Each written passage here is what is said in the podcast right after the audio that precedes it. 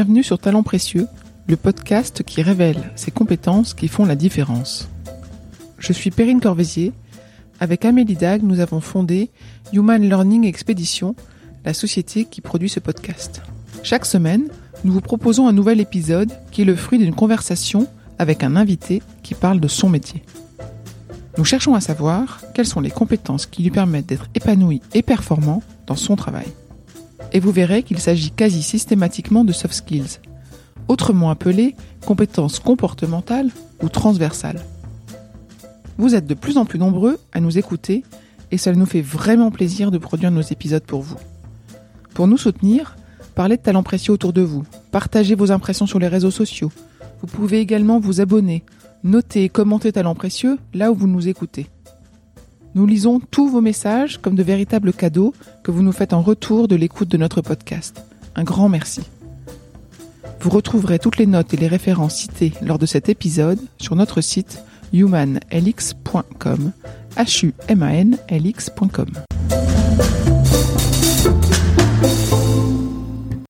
moi, je suis pas euh, Stéphane Plaza.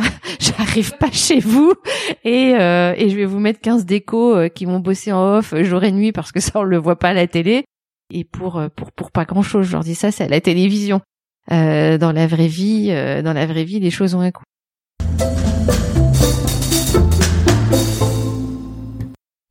Après un parcours dans la mode et à l'occasion d'une étape de vie, Sonia Lazowski s'est reconvertie en décoratrice d'intérieur et d'extérieur. Elle a choisi d'être indépendante et elle se qualifie d'entrepreneuse. Son métier, ses clients, ses chantiers, tout se passe dans la vraie vie, comme elle dit. Parfois, dans l'adversité, avec un grand besoin d'échange et d'explicitation, elle travaille en réseau, s'appuie sur le bouche à oreille et la cooptation. Elle parle de passion, d'intelligence vive, d'instinct. Sonia a pris le temps de réfléchir avant de créer Virago, sa société, et maintenant, elle se lance dans l'action avec enthousiasme. Vous verrez, cela s'entend. Bonne écoute.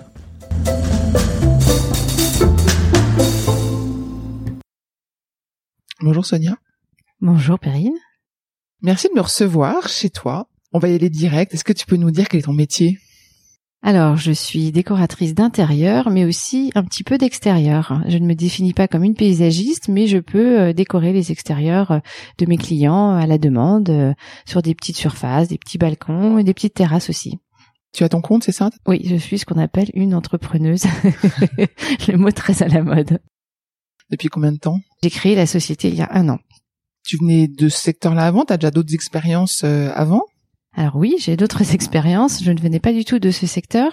J'ai travaillé pendant plus de 20 ans dans l'univers de la mode, euh, dans la mode féminine, et j'ai terminé, euh, je dirais, ma carrière dans la mode, dans la mode enfantine, euh, pendant plus de pendant plus de 10 ans. Donc je suis pas, comment dirais-je, venue d'un univers très éloigné de celui de la décoration. Pour moi, il me semblait assez légitime, venant de la mode, de, de pouvoir prétendre à, à m'installer en tant que décoratrice d'intérieur.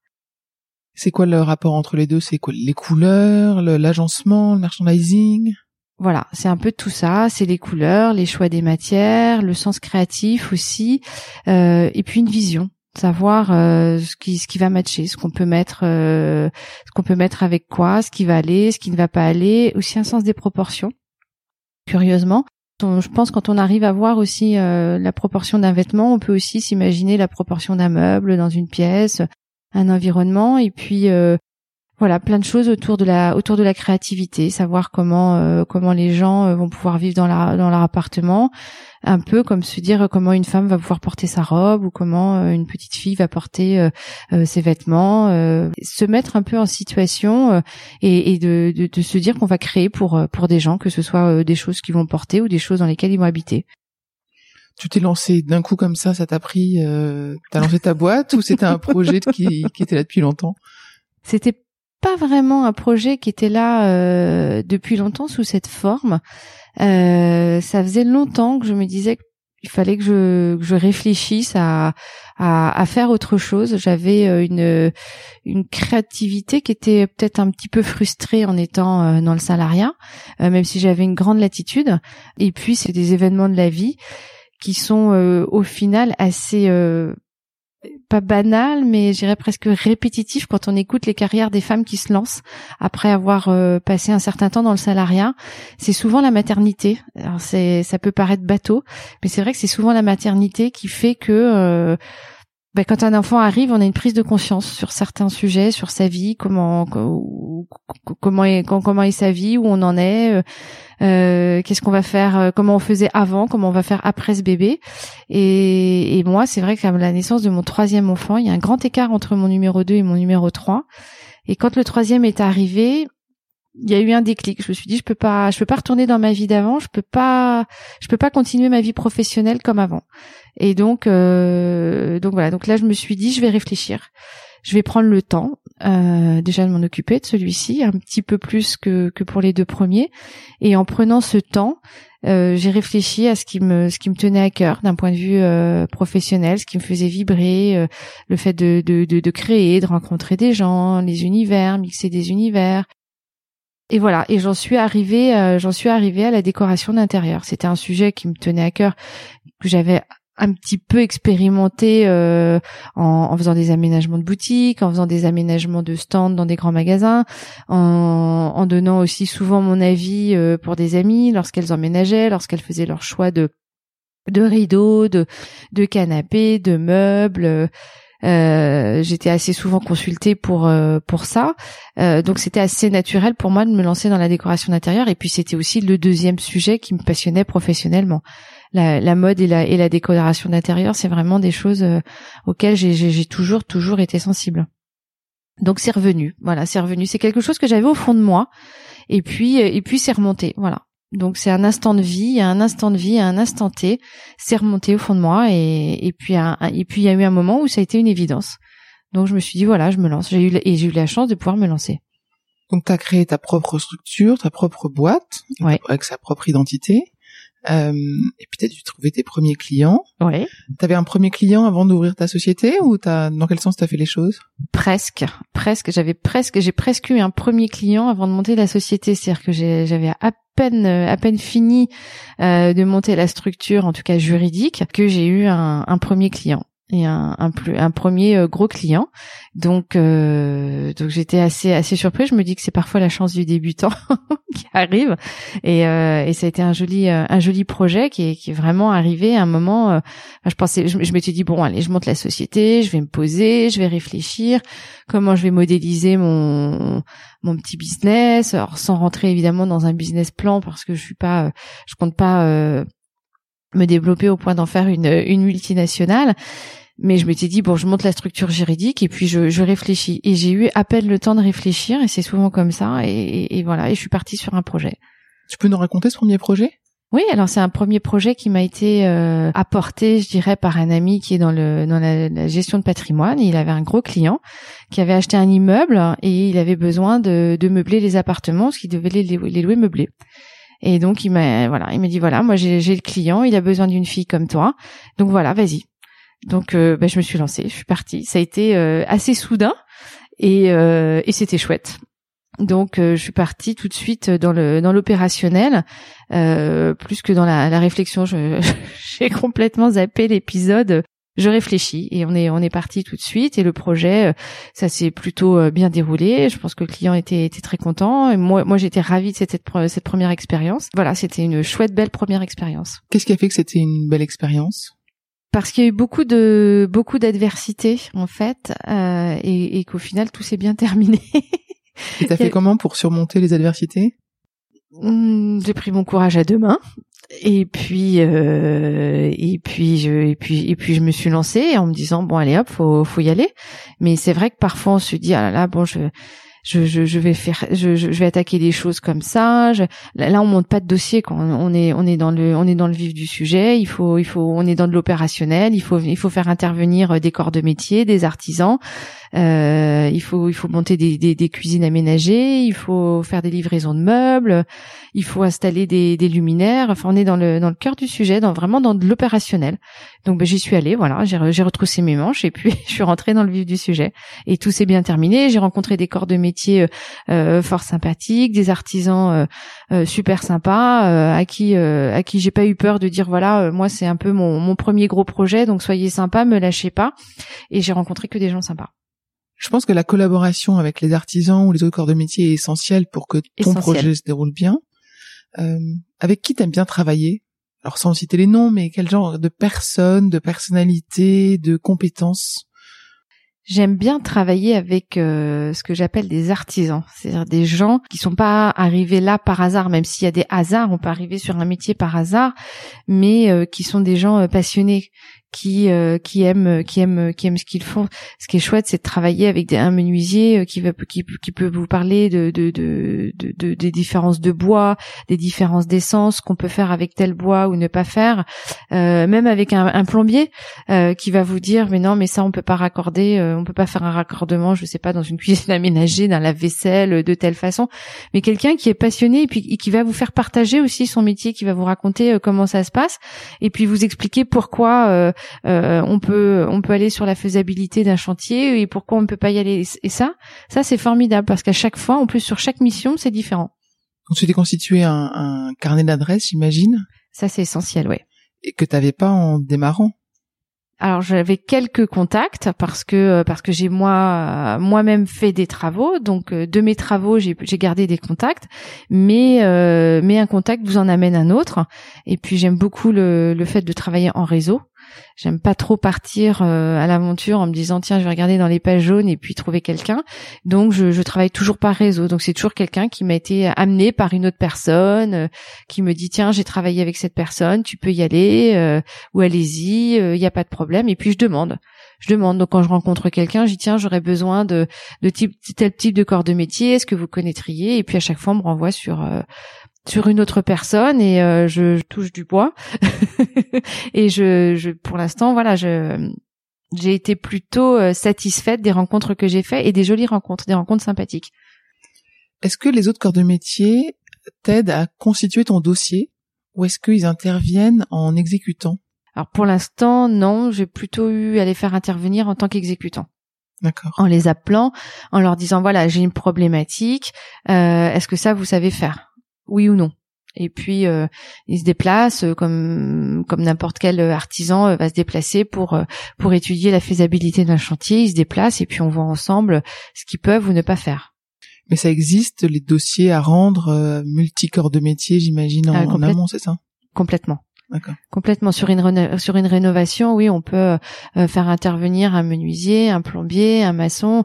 En général, j'aime bien travailler avec une entreprise euh, tout corps d'état, mais on peut, euh, moi, je peux être appelé aussi que, que sur une partie d'une d'une mission. Donc je suis pas forcément appelée sur une rénovation totale par exemple d'un appartement, je peux être appelée comme sur mon premier projet juste sur de l'aménagement ou je peux être appelée euh, juste après aussi sur de la sur du homestaging euh, sur du relooking euh, d'un appartement. Donc à chaque fois en fait ce qui est formidable c'est que chaque chaque mission est différente. Je, je, je n'ai jamais la même typologie de client et je n'ai jamais la, la même mission à chaque fois. De quels outils tu te sers sur lesquels tu t'appuies pour tes projets Je pense, est-ce que tu dessines? Est-ce que tu, euh, est-ce que as dû te former à des logiciels? Alors malheureusement, non, je ne dessine pas, à mon grand regret, et je ne dessinais pas non plus dans la mode, à mon grand regret. Euh, moi, je travaille beaucoup avec les images je travaille beaucoup avec les images, donc je fais beaucoup de recherches euh, aujourd'hui avec Pinterest, avec Instagram euh, et sur Internet. Et puis je me constitue des moodboards. Je travaillais comme ça aussi dans la mode où je déchirais des pages. Donc je déchirais des pages des magazines de mode. Mais aujourd'hui je, déchire des pages euh, dans des magazines de déco. Alors ça je l'ai toujours fait, de déchirer des pages dans des magazines de déco. Je me suis toujours fait des des inspi, j'ai des classeurs entiers d'inspiration décoration je le faisais aussi avec la mode, je le faisais avec la déco et aujourd'hui sur un projet, je le fais avec des images que je pioche sur le net, sur Insta, sur Pinterest et dans les magazines de déco. Et à partir de tout ça, je fais ma petite salade et je et j'explique euh, j'explique aux clients euh, d'où on va partir et où on peut arriver. Et ça m'intéressait justement de voir comment quel était le dialogue avec le client parce que entre toi ce que tu as dans la tête, euh, les images que tu auras agrégées et lui l'image qui va se faire de ce que tu lui dis, il peut y avoir un écart. Donc comment est-ce que tu arrives à réduire l'écart entre euh, l'attente supposée et ce que toi tu en tête? Alors ça, c'est la phase la plus compliquée. C'est euh, le client qui te dit, moi, je me projette pas. Je me projette pas, je me projette pas, je me projette pas. Alors là, c'est effectivement super compliqué. Euh, c'est pour ça que je travaille beaucoup avec des images pour leur donner des ambiances et leur expliquer où on peut arriver. Donc après, et je dirais que c'est le facteur humain, c'est le côté humain, c'est de me faire confiance, c'est de leur dire, euh, écoutez, faites-moi confiance, parce que je peux pas exactement euh, vous promettre que ça va être comme ça ou euh, voilà, les images influencent, mais on peut pas exactement mettre coller l'image dans l'appartement dans lequel on arrive, puisque chaque chaque cas est différent, chaque mission est différente. Donc après, c'est c'est sur la confiance. Est-ce qu'il y a des projets que tu as refusés ou que tu refuserais? Oui, pourquoi? Parce que parce que malheureusement, euh, on n'était pas en adéquation euh, avec le client euh, sur le budget.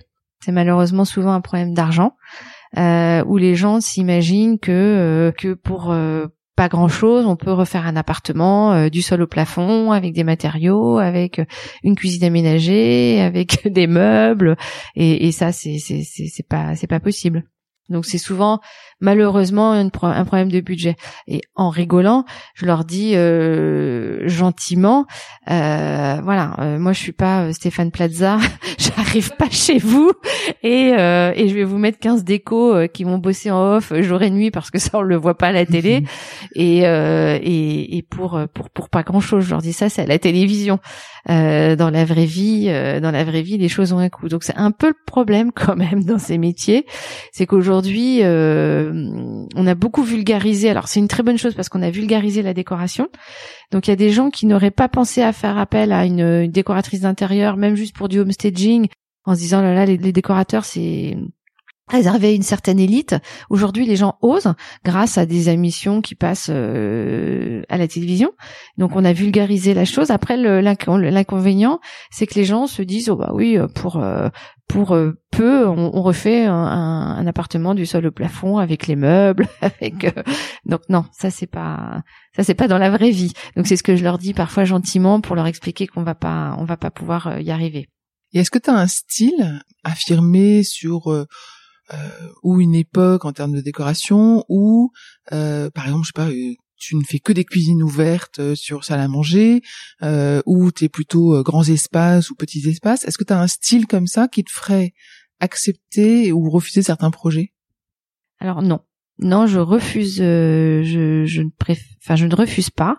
Je vais toujours voir chez les clients où je leur demande toujours euh, de m'envoyer euh, des photos de leurs biens pour que je pour que je m'imprègne, pour que je vois. J'ai parfois des clientes qui m'ont appelé pour des upstaging. Elles étaient dans des univers très classiques. Louis XVI, Napoléon III ce qui est pas forcément mon univers parce que moi je suis plus dans un univers euh, euh, ce qu'on appelle aujourd'hui vintage, c'est-à-dire les années 50, 60, 70. Donc je suis plus dans ce dans cet univers, mais j'aime bien tout mélanger. Euh, j'aime bien aussi les univers un peu un peu bohèmes avec les tissus ethniques, avec euh, les canapés en lin, avec euh, des tapis des tapis marocains, des tapis iraniens. J'aime bien j'aime bien mélanger, mixer les ambiances. Donc je me suis retrouvée parfois chez des clientes qui avaient des appartements très classique, euh, qu'elle voulait un peu moderniser, mais on n'était pas tout à fait dans mon univers. Mais en fait, ça me pose pas de problème. En fait, voilà, c'est je je je je, m'adapte. C'est vrai que ce qui peut être le plus compliqué pour moi, en fait, c'est de me retrouver dans des univers ultra design et euh, super super froid. Ce que moi je définis comme froid avec des clients euh, qui veulent des choses, voilà, très très carrées, très angulaires pas beaucoup de rondeur, euh, pas beaucoup de douceur ou pas de couleur chaude. Voilà, c'est un peu plus un peu plus gênant. Je suis moins à l'aise. Je, suis moins à l'aise, tout comme lorsque je travaillais dans la mode, j'avais l'habitude de travailler euh, sur des imprimés, euh, sur des sur des matières naturelles, colorées j'étais moins à l'aise sur des euh, sur des pièces à manches ou sur des tailleurs euh, sur des tailleurs pantalons noirs euh, ou bleu marine voilà j'étais moins à l'aise j'étais plus à l'aise sur des robes avec des, des imprimés des choses floues ce qu'on appelle le flou dans la mode voilà j'étais plus à l'aise sur sur cet univers après dans la déco je me sens assez à l'aise dans tout sauf voilà des univers très très design et très très froides je dirais parce que j'aime bien mélanger. J'aime bien les mélanges. Et c'est un univers où je me dis que les gens ont peut-être des mots qui ne sont pas justes, c'est-à-dire que ils pensent que leur style c'est un style vintage quand ça ne l'est pas, ou euh, ils veulent un esprit indus euh, alors qu'en fait c'est pas de l'indus qu'ils veulent, mais c'est du je sais pas quoi. Comment est-ce que tu arrives à t'assurer que leur demande euh, correspond bien à ce que toi tu as en tête? Bah déjà je vais chez eux. Déjà première chose, je vais chez eux et on discute beaucoup. Euh, souvent je leur demande de travailler aussi parce que euh, leur dire voilà vous me vous me faites euh, vous me faites un point sur ce que vous aimez et ce que vous n'aimez pas. Et alors j'ai eu une cliente un jour qui était géniale. Elle m'a envoyé bon c'était pour une mission homestaging. Elle m'a envoyé son son PowerPoint. Donc voilà, avec mon mari, on a fait le point. Donc on aime et on n'aime pas. Et alors j'ai eu tout un PowerPoint. donc elle m'a vraiment facilité la mission. Elle est, c'est un couple adorable. Voilà, j'essaie de les faire bosser un peu en leur demandant euh, ce qu'ils aiment, ce qu'ils aiment pas. Alors quand je dis bosser, c'est dire qu'en fait je discute beaucoup avec eux. Je discute beaucoup avec les gens en leur disant voilà, qu'est-ce qu'est-ce que vous aimez et comment vous vivez, ça c'est extrêmement important d'aller voir chez les gens aussi ou même par téléphone leur demander comment ils vivent. Et puis après quand on va sur place voilà leur demander comment ils vivent surtout les familles euh, les enfants les, les, petits les grands comment ça comment ça se gère les, les, espaces de vie de circulation les besoins de chacun les rythmes. On rentre vraiment dans la vie des gens. Donc il y a vraiment une grande part de, de psychologie aussi je trouve. Je m'y attendais pas forcément à ça. Et ça c'est assez formidable quoi. Il y a un échange humain qui est qui est vraiment chouette donc ce relationnel est important Extrêmement important.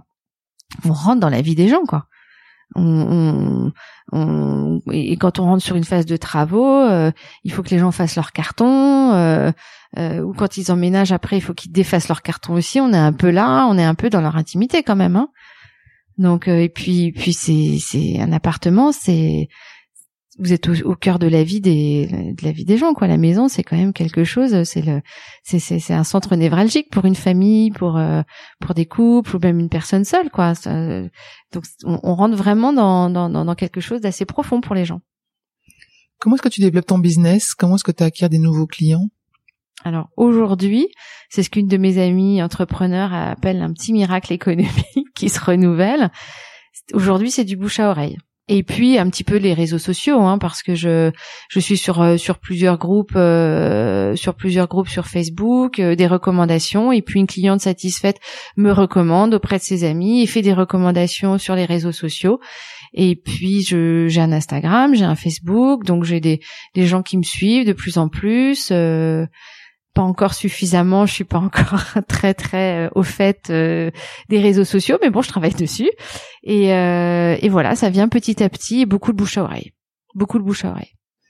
T'as jamais fait de stage dans la décoration? Tu t'es jamais formé Non, pas particulièrement. Non, non, c'est je travaille beaucoup à l'instinct, mais j'ai toujours euh, beaucoup travaillé à l'instinct aussi euh, dans la mode. J'avais pas fait de formation particulière, euh, et puis j'ai quand même passé 20 ans dans la mode avec quand même des succès et non beaucoup beaucoup à l'instinct. C'est vraiment je je je pense que c'est on est vraiment sur des métiers où on n'arrive pas là, là par hasard.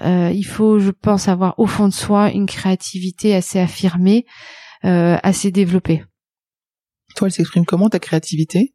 Euh, je suis toujours en train de regarder euh, euh, ce qui se passe, les les les nouveautés. Je suis toujours en train de toucher quand je vais dans des boutiques. Il faut que je touche les les tissus. Je suis toujours à l'affût des couleurs, les dernières tendances.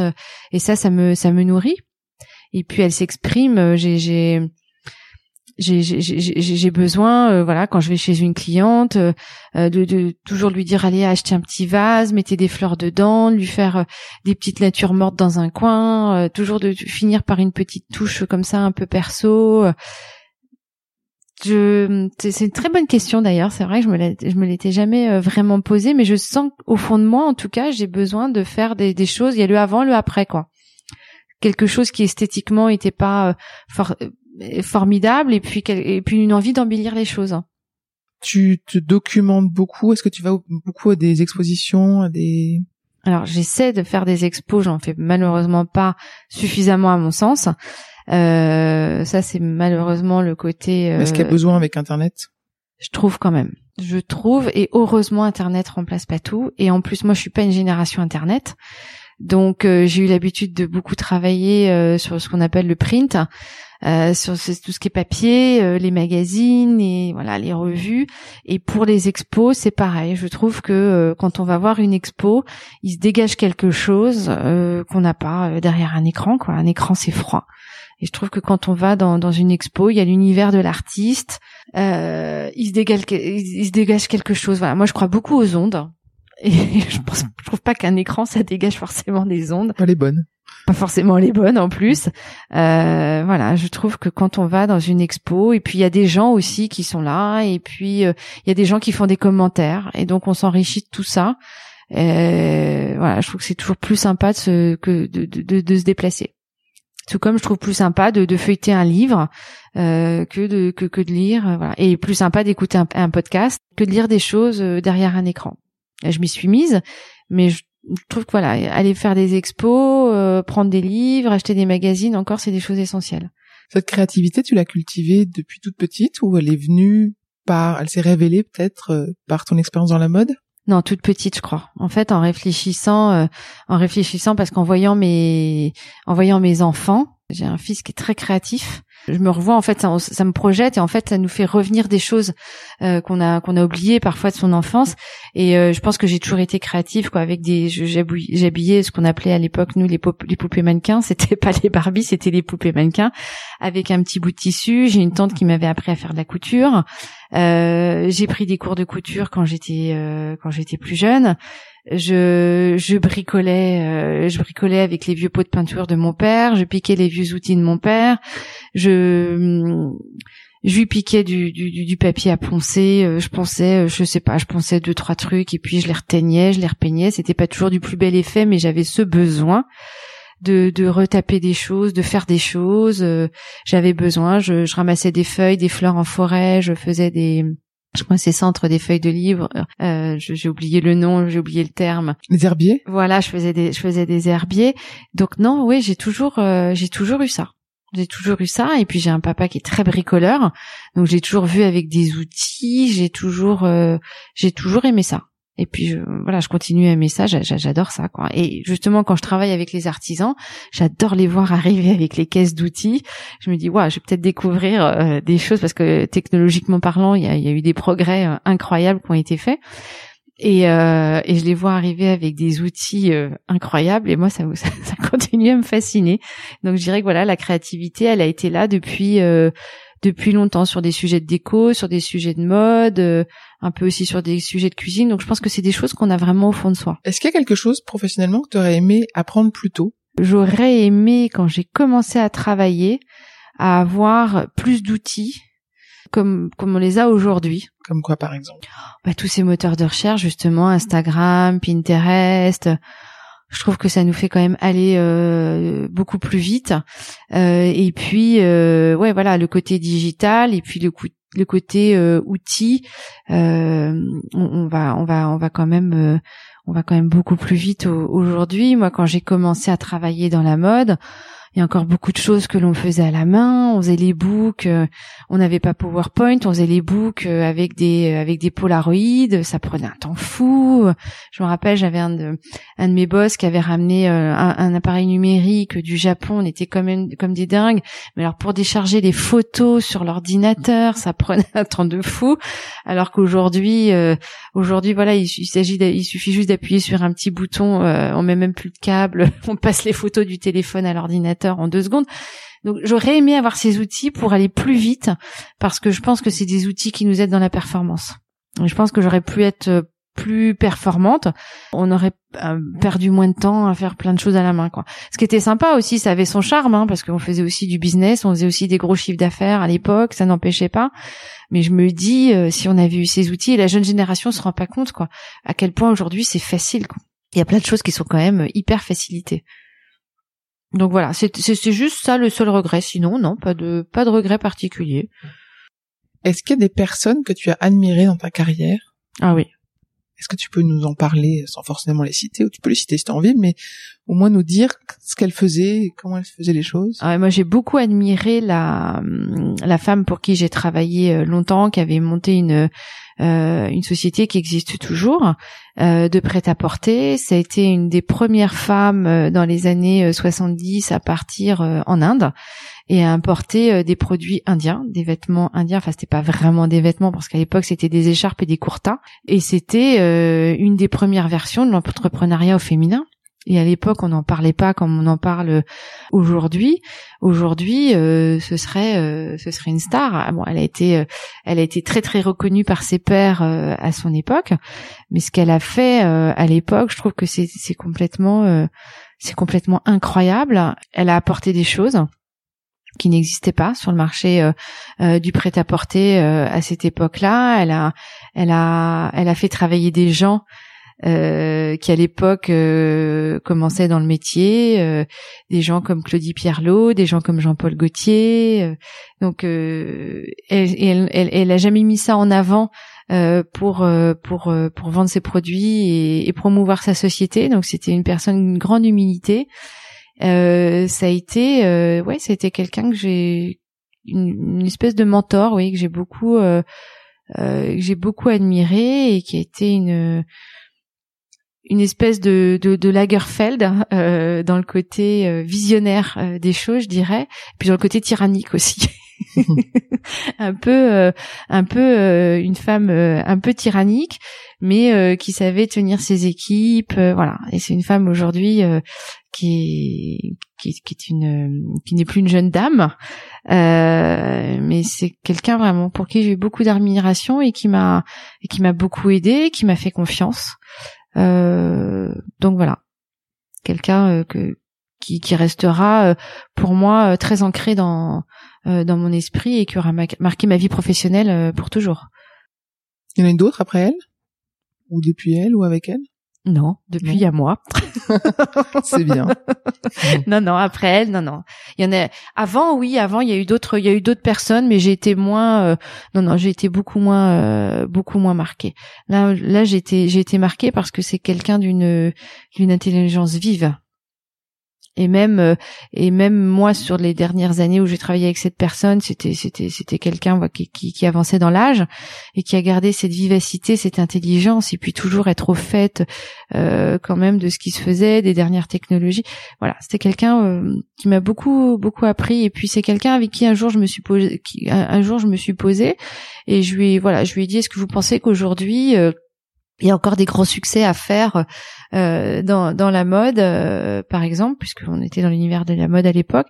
Et elle me dit, elle, a été très, euh, très, très, comment dirais-je, très humble. Elle m'a dit, vous savez, euh, moi j'ai eu mon succès, mais il y aura toujours des succès. Et si c'est pas dans la mode, il y aura toujours des choses euh, dans lesquelles on pourra euh, développer du business. Donc c'était quelqu'un qui, c'est quelqu'un, pardon, qui est très, voilà, qui, qui regarde ce qui se passe autour, qui est pas enfermé dans ce qu'elle a fait, dans son succès.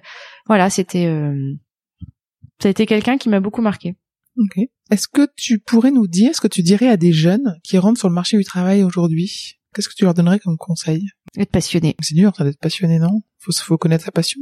Oui, mais être passionné par ce que l'on fait. Moi, j'ai eu l'exemple de mes parents euh, qui étaient artisans. Ils ont pris leur retraite il y a pas très longtemps, qui ont été passionnés toute leur vie.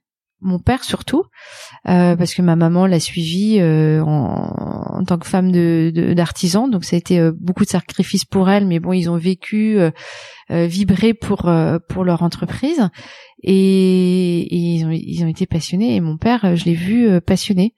Et, et, ça, je trouve que c'est formidable, quoi, de se lever avec ça le matin, de, de et de vivre avec ça, parce que euh, parce que malheureusement, on passe plus de temps au travail qu'avec sa famille ou que dans ses loisirs, enfin bien souvent. Et euh, il faut beaucoup de passion parce que si on n'a pas la passion, alors si c'est pas une de la passion, c'est un grand grand intérêt pour ce que l'on fait parce que sinon c'est c'est dur. Je pense que c'est je pense que c'est vraiment difficile. Enfin c'est comme ça. Moi je conçois les choses parce que j'ai eu la chance de de de, de faire des choses, enfin en tout cas d'être dans une des univers qui me qui me passionnaient. Je faisais pas toujours des choses qui me passionnaient, mais en tout cas d'être dans l'univers qui me passionnait. Et ça c'est euh, c'est une grande chance et j'ai eu cette chance. Donc c'est c'est vraiment quelque chose que je que je que je recommande parce que je pense qu'il y a rien de pire que de que de s'ennuyer euh, pendant minimum 7 ou 8 heures par jour. Parce qu'à un moment de toute façon, je pense qu'on peut pas tenir, on peut pas tenir toute une vie.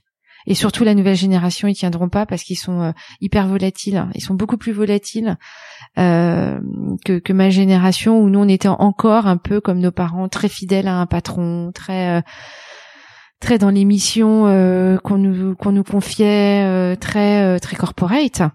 Et je trouve que la, cette nouvelle génération, apparemment, elle est pas du tout. moi, je l'ai vu sur mes dernières années de salariat, c'était super compliqué de recruter.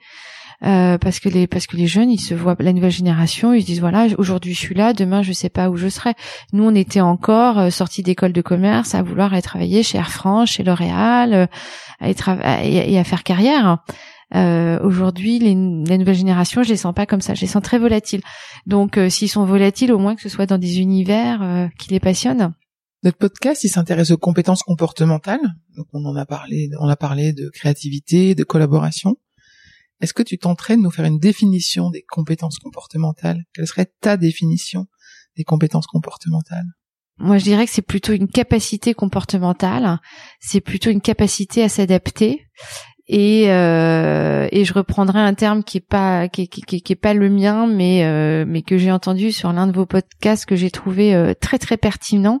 C'est une intelligence comportementale et je pense que je pense que c'est ça c'est pouvoir s'adapter à chaque situation parce que parce que je pense dans une vie professionnelle euh, sauf si on est vraiment dans des dans des missions euh, assez automatiques euh, chaque mission est différente. Moi, ça va être euh, ça va être un, chantier, ça va être euh, ça va être un client. Euh, chaque problématique va être différente. Donc, la force, c'est de s'adapter à chaque fois à la mission et puis de et puis de s'adapter et de s'adapter rapidement et de vite trouver de vite trouver quelles vont être les meilleures solutions adaptées à la problématique à laquelle je vais être confrontée. C'est une belle définition. Merci. En tout cas, c'est la mienne. je, sais, j'espère qu'elle sera claire. Mais je pense que c'est ça. C'est, c'est vraiment une, une, une rapidité d'adaptation, une adaptation voilà, comportementale et une intelligence euh, comportementale. On a parlé de tes sources de créativité ou tes ressourcements de créativité. De manière générale, est-ce que tu as des autres astuces pour euh, retrouver l'énergie, retrouver, garder l'endurance? Comment est-ce que tu te ressources? Alors, comment je me ressource? Moi, je me ressource en partant en vacances. C'est c'est pas très original, mais en partant en vacances, en essayant de voyager. On avait un challenge avec mon mari, c'était essayer à chaque vacances de découvrir un pays différent. Voilà, donc en allant euh, ailleurs, en rencontrant euh, d'autres d'autres univers, d'autres parfois d'autres façons de vivre, en allant un peu plus loin, en rencontrant des gens, ça, ça, ça me ressource. En étant avec ma famille, c'est c'est quelque chose qui me ressource, être juste avec mes enfants, mon mari, euh, parfois aussi en étant entouré euh, d'amis, en partant aussi avec les amis. Euh, voilà, en ayant mon cercle, mon cercle proche, et puis et puis autre chose, d'autres choses qui sont pas très banales, mais très à la mode, le yoga et le shiatsu. Voilà, en faisant pas mal de choses de en parallèle, le yoga pour moi c'est vraiment c'est devenu quelque chose de fondamental. j'ai longtemps fait du pilate, euh, mais là, j'ai découvert le yoga. C'est vraiment une une vraie vraie rencontre euh, avec un prof en plus qui est, formidable. Ça, je pense que c'est vraiment important et ça devient aujourd'hui un besoin. Et c'est vraiment un moyen de, de, de, de, se recentrer et puis de recentrer les choses. Euh, et puis les choses s'alignent d'un seul coup les choses s'alignent. Et le yoga c'est pas forcément une donc c'est une méthode c'est par le corps hein, parce que parfois les choses s'alignent lorsqu'on parle. Euh, lorsqu'on parle de problématiques d'un seul coup on se dit ah oui mais tiens en, en parlant des choses ça, ça d'un seul coup on a un éclair. Ben, le yoga on parle pas mais le corps d'un seul coup vous remet en phase et puis et puis il y a des choses qui s'éclairent. Donc ça c'est assez magique. Euh, et puis le shiatsu aussi. Ça c'est assez euh, ça c'est assez incroyable hein. le travail sur les énergies sur les méridiens euh, ça c'est c'est dingue. Et pareil j'ai rencontré quelqu'un qui est qui est très très doué.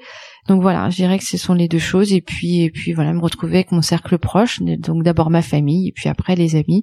Et la famille voilà c'est c'est euh, c'est source de c'est régénérant. On arrive à la fin de l'entretien. Qu'est-ce qu'on pourrait te souhaiter pour ton avenir professionnel? Continuer à faire de belles rencontres, euh, que l'entreprise euh, se développe, continue à se développer et que je continue à avoir ces petits miracles, voilà, des rencontres, un, chantier en amène un autre, euh, voilà, que, ça se développe et que ça se développe. voilà au travers de au travers de jolies rencontres parce que j'ai vraiment voilà, là je suis assez épatée au bout d'un an d'avoir euh, voilà d'avoir fait de, de, de, chouettes rencontres humaines et ça c'est vraiment super important. Ça me ça me ça me satisfait euh, vraiment pleinement aussi. Parfait. Merci Sonia. Merci.